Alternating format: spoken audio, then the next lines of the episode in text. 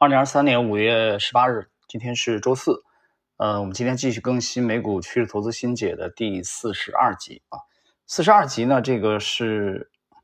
来源于这个读书学习修炼公众号，在今年三月二十一号。然后呢，他翻译的是呃，作者应该是美国的这个肯史瑞夫啊的这个帖子。这个帖子的题目是“图表秘籍：顶级股票突破后往往会这样做”。呃，它这个来源是 Investors Business Daily 啊，这个威廉奥尼尔啊创立的这个投资者日报，应该是投资者日报的论坛吧？啊，它一个论坛，投资者角落，呃，Investors Corner 对。然后我们来看今天内容啊，顶级股票在突破之后，有时会立即拉升，有时候不会。股票在初始突破后的一种表现方式是继续上涨。另一种方式是突破后横向移动，拒绝回吐，做多的收益啊。股票在突破之后还可能有另一种表现，在日线图上它缩量回调至五十日均线，随后坚定的反弹脱离该均线，这被称为是对五十日线的首次测试啊，这个 test。在周线图上，这是对十周移动平均线的首次测试。这个停顿啊，这个我们之前解释过。你在日线图上五十日均线啊，在西方很常用用。它其实我们把它还原到周 K 线图，因为一周是五个交易日嘛，所以呃就可以等同于十周均线啊。所以这呃作者讲啊是对十周移动均线的首次测试。无论怎样，它都提供了一个在现有头寸上加仓的机会，或者是首次购买股票的机会。尤其是因为机构投资者喜欢在该区域买入股票。接下来。顶级股票如何找到支撑？啊，大家记住这一关键点：测试支持和找到支持是有区别的。如果一个股票很难跌到五十日线以下，仍然保持在五十日线上方，那仍然是一次测试。获得支撑的一种情况是股票难以跌破十周线，然后在强劲的成交量中反转走高。五十日线绘制在日线图上，十周线出现在周 K 线图上。为了确定一只股票是否已找到支撑，应该同时使用这两个时间框架。啊，就他说日线和周线同时用啊，在某些情况下，一只股票可能在五十日均均线之上，但略低于十周均线。但总的来说，股票坚定的反弹脱离五十日线，在周线图上应该会显示出类似的情况。它这里有一个呃美股的案例啊，大家可以看一下，结合这张图啊，一个一个比较标准的一个杯柄啊，一个突破，这里标识了一个一个突破。然后呢，突破突突破啊，突破以后这个杯柄啊，杯柄的再再突破的时候，这里标注了一个一啊，support，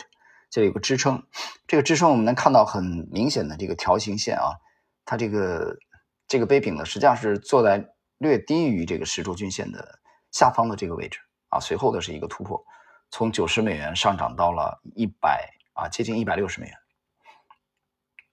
这个图大家要参考一下这篇帖子了。我们接着看，当今的市场领导股触及支撑位啊，企业软件板块的领导股啊，这个 COUP 在二零一九年一月从深杯体形态中突破后，在其五十日均线附近得到了支撑啊，就是这个帖子里边的这个唯一的这个案例啊。在该股突破时买入的投资者，可以在四月下旬当股票反弹到五十日线以上时加仓。六月初，这家位于排行榜的股票在公布财报后，再次以强劲的成交量反弹脱离该线啊。该线是什么？就是这个五十日线啊，这个周 K 线就是十周线啊，等于二次启动。在上升趋势确认的市场背景中，投资者会发现多个市场领导股会在十周线测试支撑或找到支撑。找到他们的一个方法是查看 IBD 周刊上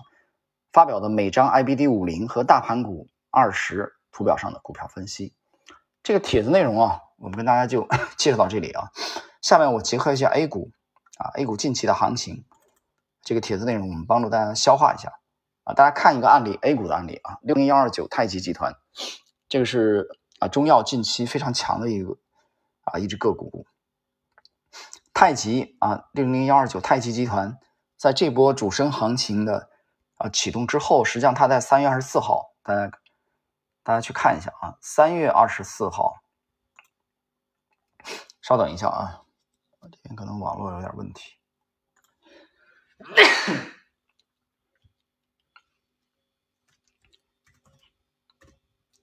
我们接着来看，我们需要看一下这个太极。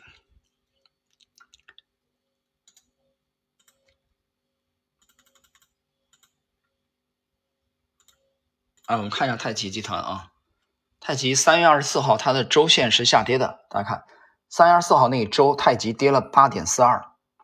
啊，八点四二，它这个其实是一个创新高之后的回踩，而这个回踩呢很有意思，这个回踩的这一周三月二十四号这一周，太极集团的最低价啊做出了去试探十周均线的啊这个架势，十周均线当时是在三十五块两毛四。而三月二十四号，太极集团这一周呢，最低是三十四块五毛六，只差了那么，啊，只差了那么那么这个三毛钱左右吧，啊，差了三毛钱左右，没踩到十周均线。但是下一周，在三月三十一号这一周，啊，周中这五个交易日之内，它的最低价就有跌破过这个十周均线。但是收盘是大幅度上涨啊，那周暴涨了二十三点五七啊，这就是一个例子。随后呢，它就依托这个十周均线啊上攻，一路上攻。另外一个大家可以看一下，另外一只中药的啊，中药的个股江中药业六零零七五零展开主升以来啊，这个三月十七号是一个。一个放量的突破啊，一个放量的突破。其实大家看，从这个江中药业的这个今年二二月十七号以来的主升行情，它的下影线的低点啊都没有踩到过十周均线啊，唯独就这一周啊，这周的最低几乎探到十周均线啊。所以那后边你要考虑的问题是不是啊？它它可能会阶段性的构筑阶段性的高点。所以它整个它这波拉升的过程中，你看它都这个悬浮在啊离十周均线比较远啊，除了启动初期啊，它走势更强一些非常强，就是它不给你十周均线附近的筹码啊，所以我举了两个 A 股的案例啊，大家结合一下啊这个帖子的内容。好了，我们今天的这期啊，就是顶级股票突破以后。啊的内容跟大家就解读到这里。